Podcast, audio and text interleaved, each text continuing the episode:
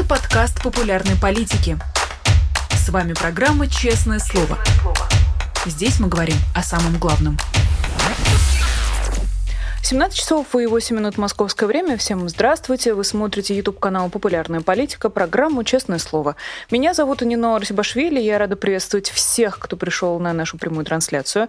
Попросить вас поставить лайк, подписаться на канал, если вы этого еще не сделали, ну и прислать ваши вопросы нашему гостю, политологу Абасу Галямову. Я рада приветствовать Абаса в нашем эфире. Абас, здравствуйте. Здравствуйте. Много было новостей э, с нашей последней с вами встречи. Давайте с последних начнем. Трансформация Пригожина. Э, как-то очень суетится он в последнее время. То вербовку у него отобрали, потом ходит всем доказывает, что он стоит за агентством троллей. Э, зачем он это делает? Есть ли у вас какое-то представление? Ну, я думаю, тут э, сумма нескольких факторов. Э, знаете, одним каким-то фактором объяснить все это, такую такую суету, такую трансформацию э, трудно. Э, я думаю, э, две ключевые истории. Первая, э, все-таки до Путина дошло, довели, э, значит, что Пригожин ну, создает большое количество внутренних э, проблем что он э, дискредитирует Путина в глазах армии, например, окончательно. Да, армии, очевидно, не нравится, когда в ней вытирает ноги уголовник, публично ее оскорбляет. И терять лояльность армии, э, ну, Путину точно последнее, что ему нужно сейчас. А, значит, он, э, он обескураживает бюрократию, весь бюрократический аппарат, а, он разрушает иерархии. Там, когда он начинает угрожать администрации президента кувалдой, она молчит, и Путин молчит, и ничего не происходит. Но в этой ситуации понятно, что э, котировки администрации президента падают, и ее команды уже перестают восприниматься как э, так безусловно, как раньше, э, значит, как, как команда обязательная к исполнению. Вот. Это ослабляет вертикали. То есть, собственно, то, то, что Путин на протяжении почти четверти века выстраивал, Пригожин все это обнуляет. Я думаю, до Путина это дошло, довели. А, значит, не знаю, что стало, там а, последней каплей, то ли данные о состоянии настроений в армии, то ли жалобы бизнесменов э, или правительства, или, может быть, значит, данные каких-то соцопросов, принесенные Кириенко. Не зря, кстати, Пригожин Кириенко-то намекал активно. Э, но в любом, э, в любом случае э, у Путина чуть-чуть сместились приоритеты, похоже. Если раньше он плевал на внутреннюю ситуацию, а главное воюйте, да, а тот, кто воюет, ну там получает карт-бланш, делай, что хочешь то теперь в списке приоритетов вверх повысилась внутренняя стабильность, ее восстановление потому что она, она вот это все, конечно, очень сильно пошатнулось.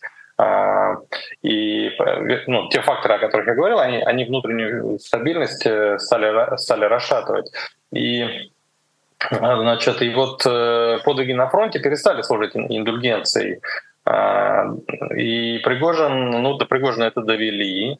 А, значит, и вторая составляющая, я думаю, связанная с первой, это то, что Путин понял, что, в общем-то, Вагнер не такой уж и молодец оказался, как в начале казалось. Вот э, где-то к, началу осени, к концу лета, к началу осени, э, ну, Путин, очевидно, был совершенно разочарован э, в армии, которая и Херсон оказался не в состоянии удержать, и из-под Харькова бежала. И тут в этот момент Пригожин с Вагнером показался ему, ну, знаете, таким спасением каким-то. И вот он, выражаясь фигурально, всеять корзину Пригожину сложил и давать делать, дескать, что хочешь, а, бери все ресурсы, какие хочешь, твори, что хочешь, а, только воюй. Ну а ближе к декабрю он увидел, что по результативности а, вагнеровцы не сильно отличают, отличаются от обычной, обычных вооруженных сил. То есть никаких э, выдающихся достижений там нет. Пиара много, шума много, пыли много, проблем много вот э, в медийном, в медийно-политическом пространстве, как я сказал выше. А конкретного результата, что взяли этот город, этот, этот, нету. Вот, э, значит, э, Бахмут, ну, месяц назад уже Пригожин объявил, что он его взял, и причем объявил, что взял сам, там, доказывал, что армия тут ни при чем, это исключительно силами Вагнера. Вот. А вчера он говорит о том, что кто он сказал, что мы его взяли, значит, там, там еще и близко не, не, конь не валялся, что называется, еще неизвестно, возьмем или нет. А, значит, э, ну, ну, то есть э, результата нету, и Бахмут, оказывается, не взяли. А проблем, проблем хватает. И, значит, э, ну, Путин снова сделал ставку, похоже, на армию, на... То есть он вспомнил, понимаете, в нем, в нем в Путине сидит две идентичности, которые, поскольку он такой хамелеон, легко переключающийся с одного на другого, а до какого-то времени а, значит, ну, комбинировать эти две вещи проблем не было. То есть, с одной стороны, он а, такой чиновник, э, э, кондовый заскорузлый, а, друг, а, а другая, с другой своей половиной, он, э, в принципе, выходит из питерской подворотни. Такая, знаете, уголовная шпана со, со всеми вот этими соответствующими вытекающими, да, с кодексом чести, а, если можно так выразиться, вот этой шпаны и так далее. И а, до какого-то времени Путин вот, э, значит, без проблем переключался из одного регистра в другой. А тут, э, ну, во-первых, возраст уже не такой гибкий, наверное, становится. А во-вторых, а, стрессовая ситуация сама а, ну, начала создавать вот э, проблемы совмещения двух этих вещей. И а, сидеть на этих двух стульях получается уже неудобно. И, и Путин э, вспомнил, что он вообще-то ну, главный чиновник страны вообще-то и руководитель бюрократической вертикали, а не пахан, который на стрелку приехал. И Поэтому вот э, Пригожина чуть-чуть стали подопускать, значит, э, и из зон убрали, как известно, значит, теперь там Минобороны а, людей набирает э, а, вот. Ну и в части внутриполитического процесса сказали, ты давай, хватит общественность шокировать.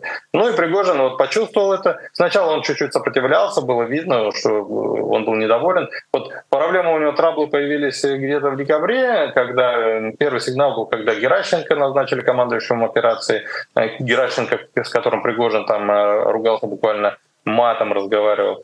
А, значит, Суровикина понизили, это человек, с которым Пригожин нашел общий язык. Э, этого Лапина, генерал Лапина вернули в армию э, человека, ну, которого Пригожин тоже публично материл. И и после этого время от времени вот э, стали появляться признаки того, что звезда Пригожина не то чтобы закатилась, но значит, перестала, в общем, сиять так ярко. И а, Пригожин стал нервничать, вот эта его истерика по поводу Бахмута очень же несолидно выглядела, когда он кричал, смотрите, это, это я, значит, это мы захватили этот город Вагнер, там Минобороны здесь вообще рядом не стоял. Ну, то есть вот прям пальцем себя тычет, э, значит, смотрите, какой я молодец, хвалите меня. Взрослые люди так себя не ведут, это какое-то ну, детское поведение, в общем-то, да, вот ребенок бегает и кричит, какой он молодец, чтобы его хвалили. И а, это говорило о том, что ну, он теряет контроль над собой, он нервничает. Э, в нормальной ситуации ну, не принято так себя вести у взрослых людей. А, вот. В общем, э, он э, значит, начал вот суетиться, вы правильно сказали, то он значит, убивает этого вот второго, значит, первый нужен был, второй я забыл Якущенко. фамилию. А, значит, буквально неделю назад показывают видео, как кувалда убивает второго сдавшегося. А потом, значит, показывают видео, что ха-ха-ха, это была шутка, оказывается, он молодец, и, а, значит, и мы его э, и не убили вовсе.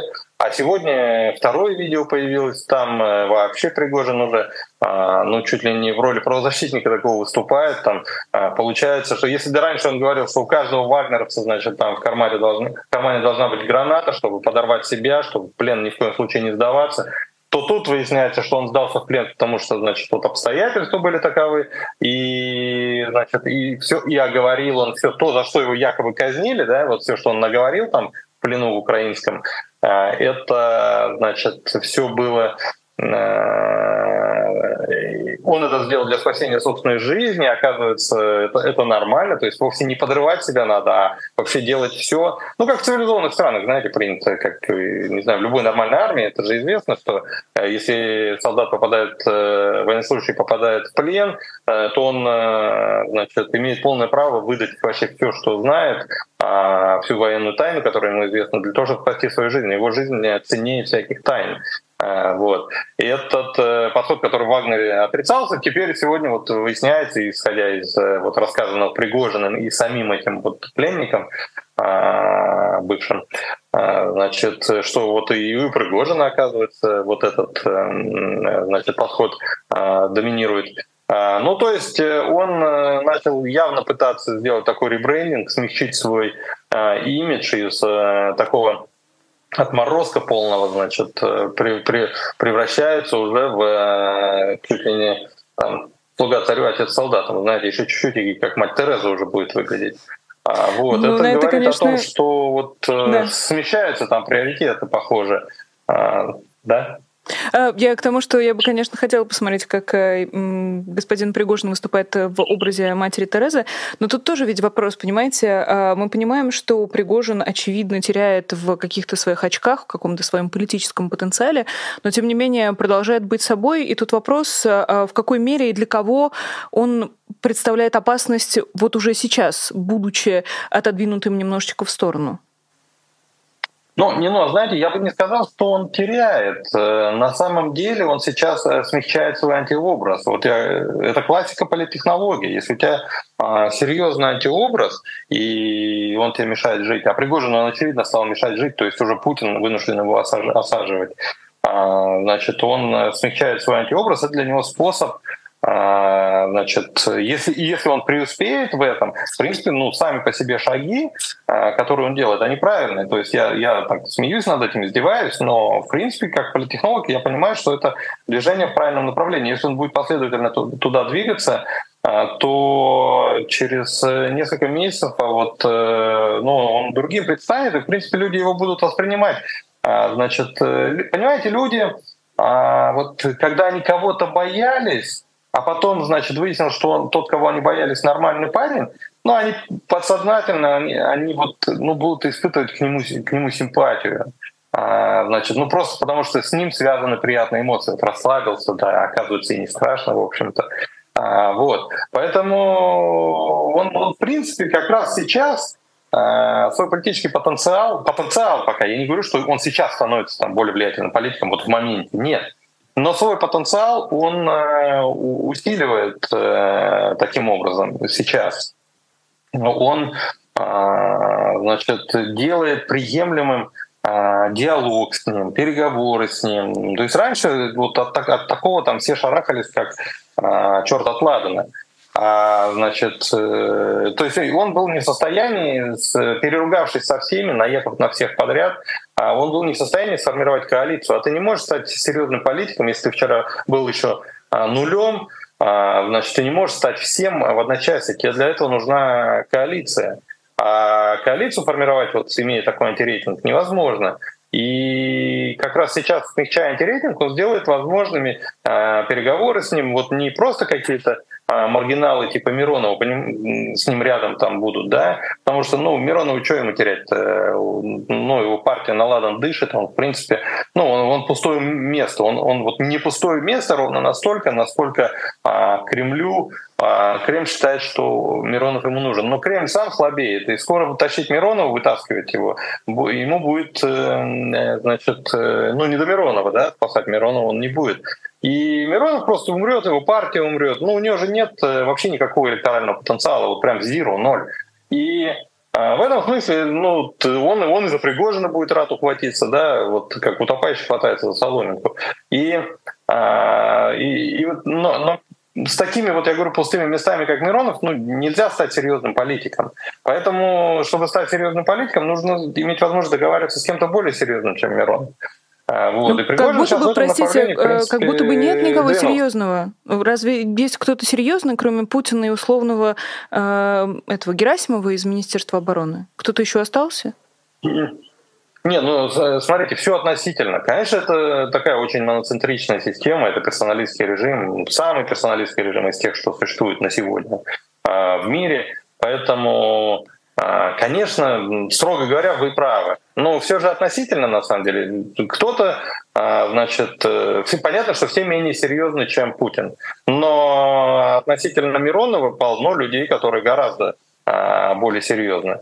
Понимаете, даже тот же Нечаев, у которого статус тоже малой партии, э, новые люди, но у него потенциал на порядок э, мощнее, чем у а, Миронова. Понимаете, вот Миронов это все, это, это он, он свое отжил уже, это уходящая натура, как и ЛДПР.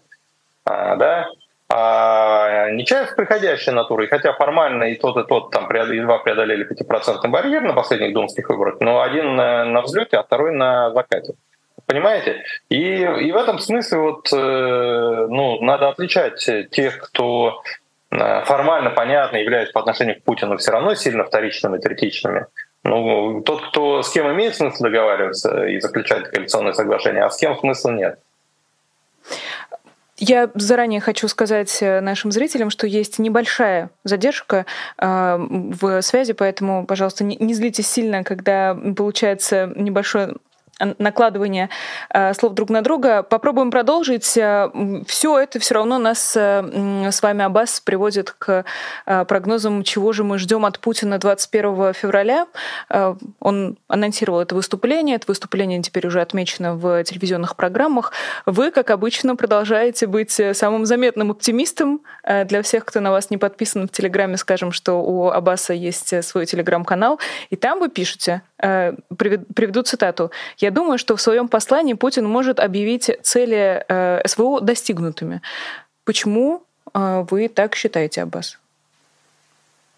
Ну, не но там, там же самое главное это продолжение. То есть это не значит, что я прогнозирую остановку э, боевых действий. Просто я пытался как политтехнолог представить, что бы я им порекомендовал сделать э, вот, э, в нынешней ситуации, когда продвижение вперед невозможно, а за проблема завышенных ожиданий, сформированных за годы а, пропаганды, когда говорили, а Киев, что там за три дня возьмем.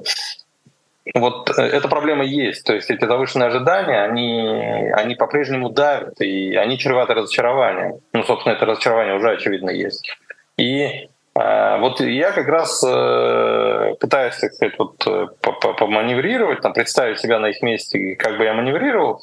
Я подумал, что, наверное, будет иметь смысл объявить э, задачи а, СВО а, достигнутыми и предложить прямо сейчас режим прекращения огня.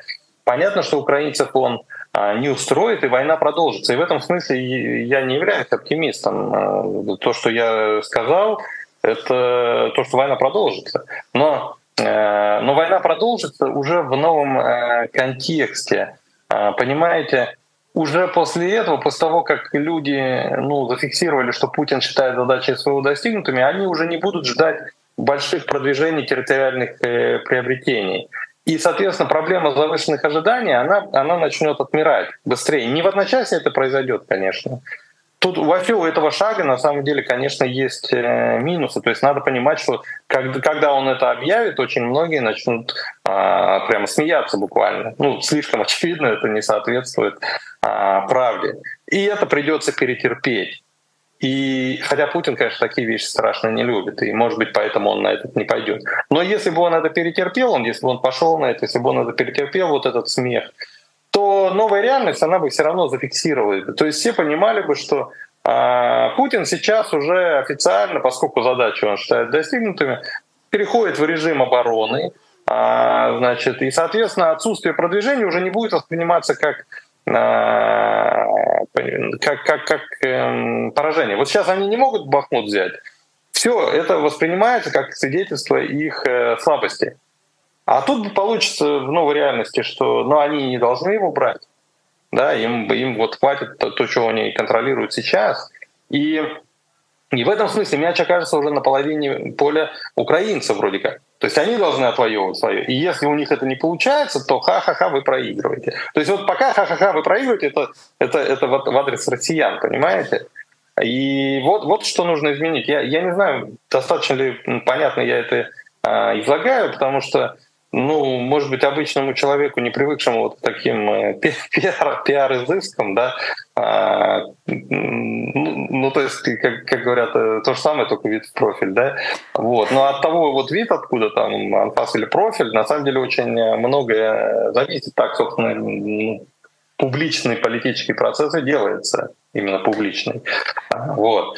В общем, э, если Путин вот этот смех э, перетерпит, то спустя какое-то время какая-то часть колеблющихся, которые сейчас не возлагают вину на Украину за происходящее, скорее склонны винить в происходящем а, Путина, они через, условно говоря, полгода, они уже будут считать, что а, ну, это, это, это Путин, э, ну, ну, украинцы виноваты, да, ну, то есть они же нападают. Путин Аббас, простите, предложил а, мир. Вот, и раз вот тут я нет, бы я бы хотела как раз у вас уточнить, а, возвращаясь к началу вашего поста, где вы пишете о целях, которые якобы будут достигнуты.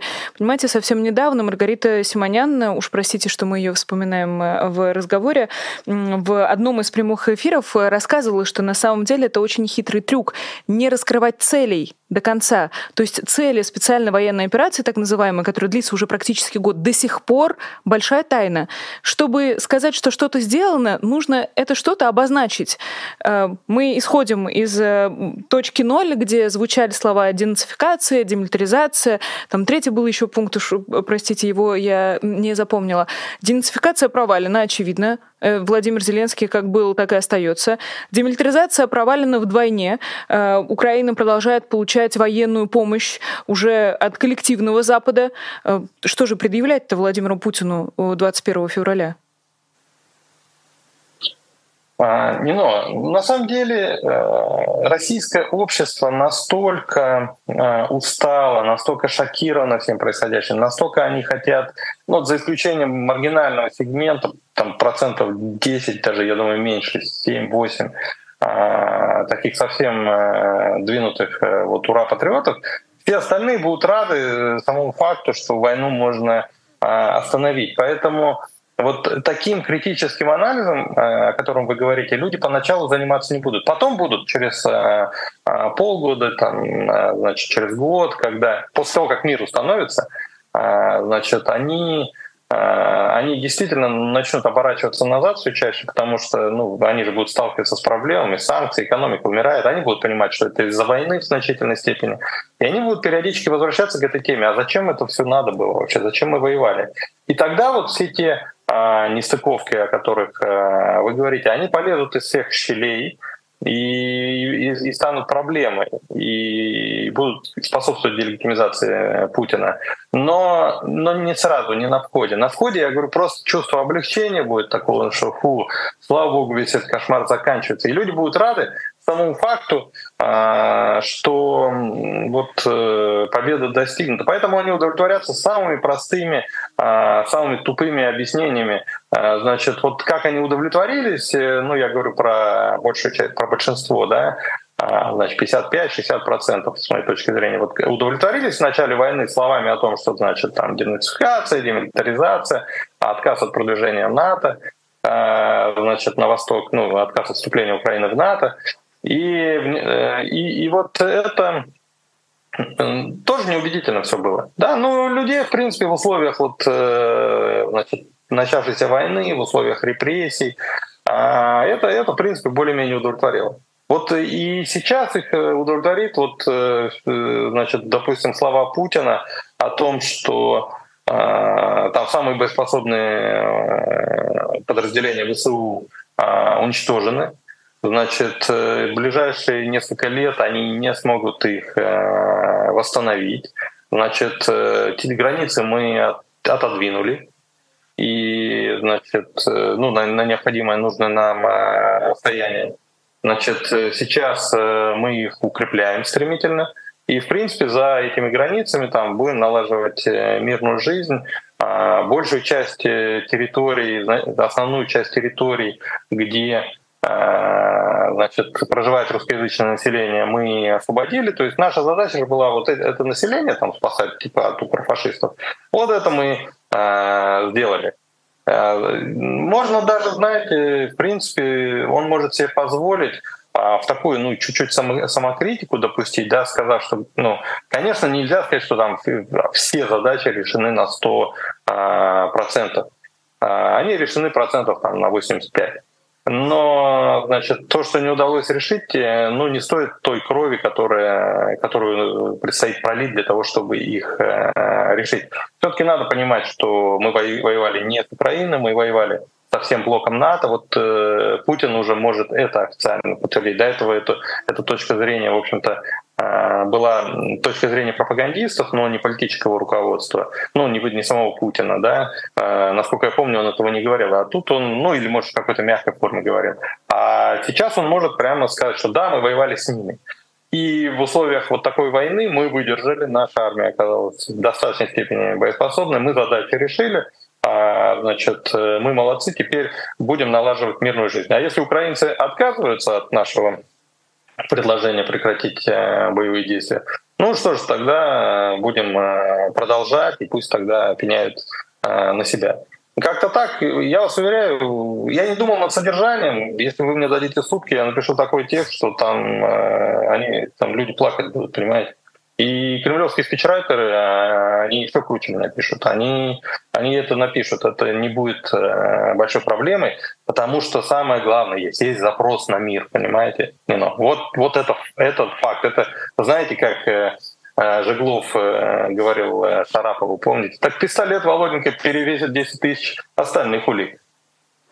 Но тут Аббас, понимаете, не бьется Э, с одной стороны, кровь, которую жалко проливать, а с другой э, история срочника Сергея Гридина, и тоже в вашем телеграм-канале она есть. Для всех, кто пропустил, э, эм, случилось самоубийство. Э, срочник Сергей Гридин, которого откомандировали, должны были откомандировать в Украину, который не хотел идти на войну, э, вот нашел такой выход, э, как бы ужасно это ни звучало, из ситуации. И, судя по всему, все-таки думают в этом направлении и Владимир Путин, и российское военное командование. Как же жалко, если людей вот уже сейчас готовят к тому, чтобы отправить на фронт. Подождите, а, простите, я не понял, а что именно не бьется-то? То есть Гридин покончил если, если выходит Владимир Путин и говорит, что цели достигнуты, что мы не хотим больше проливать кровь, то зачем же отправлять туда срочников? Так я же говорю, война-то все равно продолжится. Но украинцы-то будут воевать, понимаете? То есть я же не говорю, что Путин хочет реально остановить э, войну. Он просто рамку, через которую война будет восприниматься, хочет поменять. Потому что старая рамка перестала работать вообще напрочь. Запрос на мир усиливается, значит, э, пессимизм растет, неудовлетворенность достигнутыми результатами растет. Вот же о чем речь, Нино. Тоже, вот не, я понимаю прекрасную формулу, которую вы сейчас э, выводите, но эм, понимаете, э, как-то в, в общественном сознании это же тоже должно э, уместиться.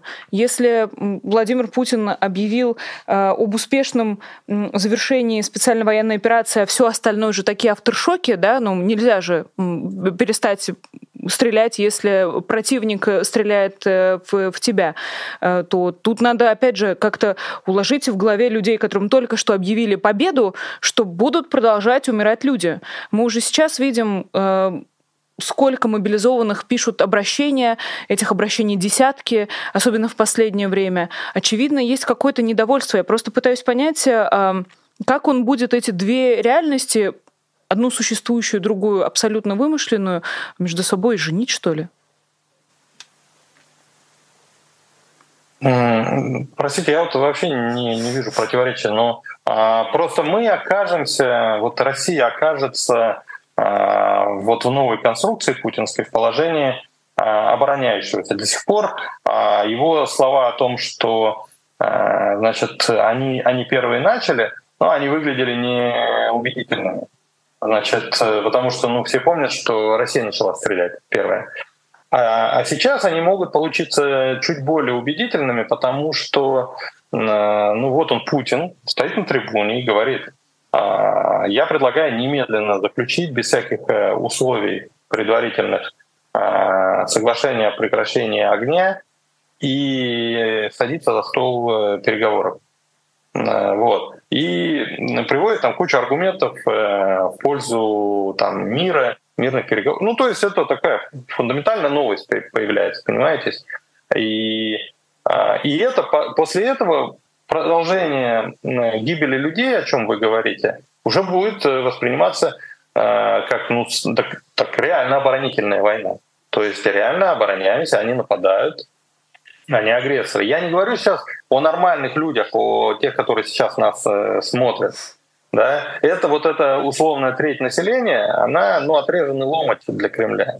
Для Кремля важно удержать э, вот ту колеблющуюся треть, которая, э, значит, на первоначальном этапе, там, не разобравшись с перепугу по привычке, поддержала войну, а сейчас все дальше и дальше вот э, Путин дрейфует в сторону.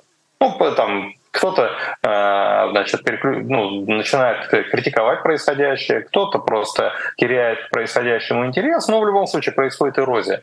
Вот для этих людей надо попробовать э, значит, э, произвести такую переконфигурацию. Понимаете? Ну так понятно, да. А, тогда продолжим тоже про Путина. А, было как раз подряд два расследования эм, на одну и ту же тему Владимир Путин и его бронепоезд.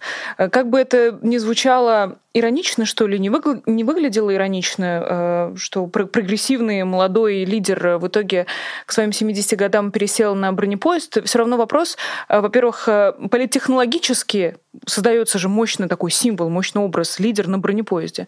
А с другой стороны, политически Владимир Путин совсем уже уходит в в такое бункерное существование, э, обшитое броней со всех сторон. Как вы встретили эту новость? Как вам это расследование? Не, ну расследование интересно. В принципе, оснований ему не верить э, нет. А, значит, ну да, это свидетельство того, что Путин э, ну, становится постарчески труслив. Э, он замыкается в себя, он все больше ограничивает свое общение с миром окружающим, да, а, значит, то есть ну, то есть у него приоритеты вот такие, да, ведь э, когда ты не летаешь на самолете, а ездишь на бронепоезде, ты много куда не попадешь и далеко не поедешь. То есть раньше, когда он летал на самолете, он мог сесть и полететь, э, не знаю, на Чукотку, там, на Камчатку, да, на Дальний Восток, во Владивосток, там, а, вот. А, и как бы вот он, ну, у него была связь какая-то со страной, контакт со страной. Да, если он э, ездит э, только по нескольким, значит, веткам железной дороги, которые а, вот там, ну там же написано, у него специальные станции какие-то, да, я вот в технической стороне вопрос не очень разбираюсь, но а, видно, что это не тоже, знаете, как вот поезд, там, который везде поедет, там, э, в любое место. А, вот. Ну, опять же, я говорю, ну ты же не можешь себе позволить э, на 5 суток э, уехать куда-нибудь там в Сибирь. Вот. На самолете ты сел и полетел через 5 часов там. А, значит, на поезде это сделать гораздо сложнее. Его, тем не менее, это не смущает. И он ну вот, вот это, это как для меня просто я это воспринял как еще одно подтверждение того, что вот он теряет контакт со страной, он замыкается вот э, в себя. Это, поскольку и до этого все это наблюдалось, э, то это не бог весь что. Конечно, с точки зрения такого имиджмейкинга это тоже работает э, против него, потому что доминирующий фактор, почему он это сделал, Э, в описании да, этой новости, это страх. Он боится летать самолетом, боится, что его собьют. Вот. Но страх — это совсем не та эмоция, которую должен испытывать вот этот э, лидер того типа, каковым является Путин. Понимаете, он же с первого дня разыгрывает так называемую сильную руку. Он, он сильный, он мужественный. То есть он начал с чего? Помните свое а, президентство в новогоднюю ночь, э, вот, когда он э, днем его Ельцин объявил преемником, а уже ночью он полетел значит, на военном самолете в Чечню. И Новый год встретил там с российскими солдатами, которые воевали вот тогда в, где-то на территории то ли Дагестана, то ли Чечни, но в общем туда, в зону боевых действий.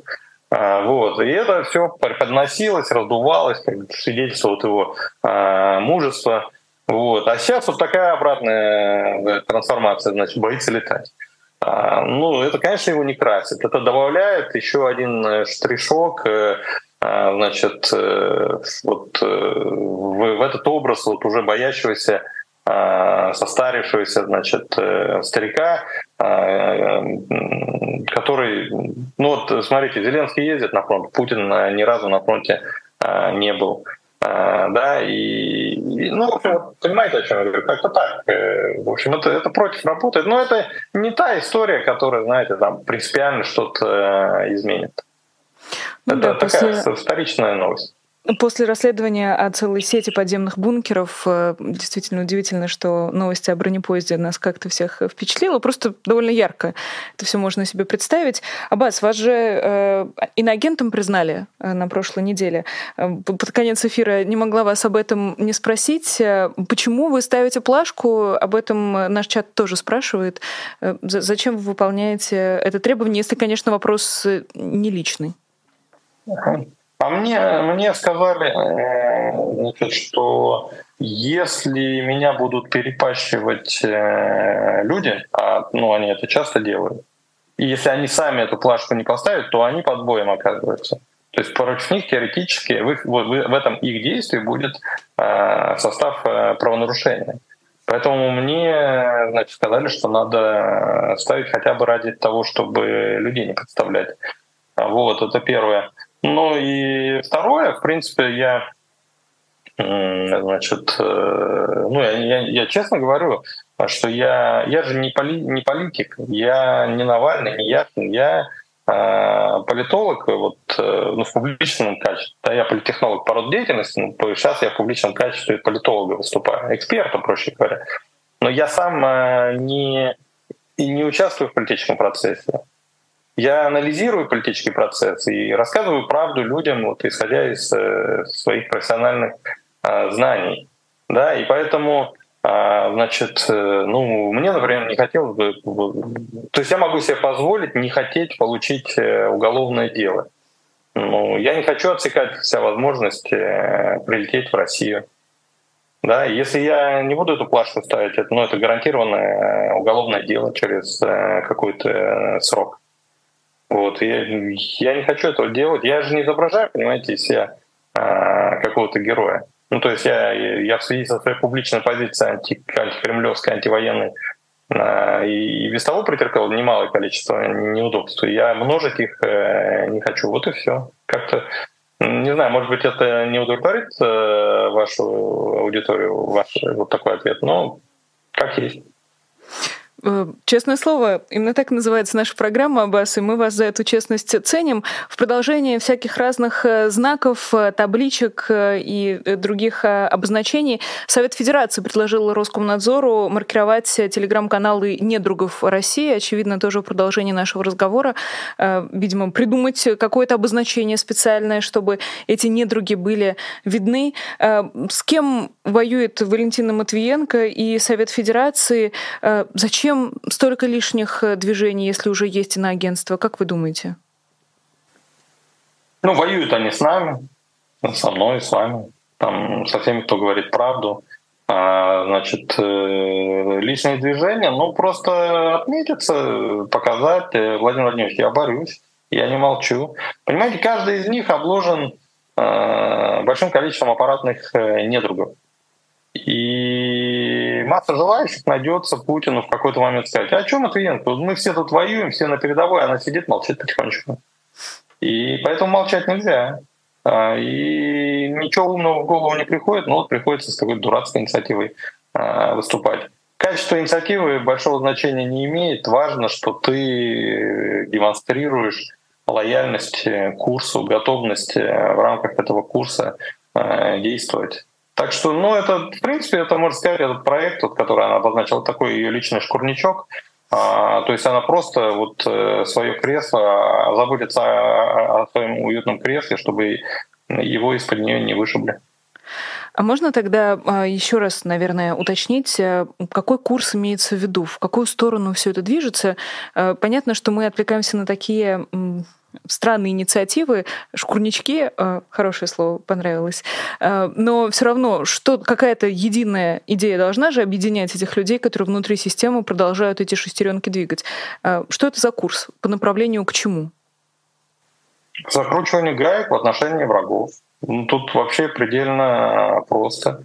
Алягер ком алягер, мы воюем со всем миром, значит, в России полно диверсантов, шпионов, врагов народа. А, надо нещадно с ними бороться. Вот и весь курс. У них на самом деле вообще больше ничего нет в голове. Только вот это. Но тоже к вопросу о врагах. Э, Фургал получил э, совершенно удивительный срок, 22 года. Э, именно так звучит приговор в отношении губернатора Хабаровского края. Тоже, казалось бы, человек из, из системы. Не закончатся враги рано или поздно? Но тот вот как раз э, тот факт, что он из системы, и они воспринимают как э, значит, э, ну, отягчающие обстоятельства. То есть ладно бы со стороны кто-то пришел, а то вот нашей системы и вдруг вообразил себя врагом. Чистеньким хочет быть. Мы тут, значит, все, значит, все черт знает в чем измазались, а он весь белым. Вот. И чтобы никому не приходило в голову, повести себя как фургал. Понимаете, по мере роста общественного запроса на оппозиционность э, совершенно очевидно, ну, у всех, в том числе у людей из системы, возникает э, значит, соблазн этому запросу соответствовать, начать критиковать власть. Вот чтобы они этому соблазну э, не поддавались, вот с такими воспитательными целями такие вот сроки гигантские и, и дают чтобы народ ужаснулся и перекрестился, вот любой, кто думал, а не покритиковать ли мне их. А вот э, чтобы он перекрестился и забыл про эту мысль как про страшный сон. Ну, видимо, эта схема работает. Рейтер э, со ссылкой на разных высокопоставленных чиновников и э, со ссылкой на людей, которые причисляют себя к российской элите, пишет, что эта самая элита приготовилась к долгой войне и президентству Путина после 2024 года. Э, как политологу, вам эта система, эта структура кажется жизнеспособной? Я вот этот, вот этот материал Рейтер воспринял как такой осознанный, хорошо организованный слив из э, Кремля.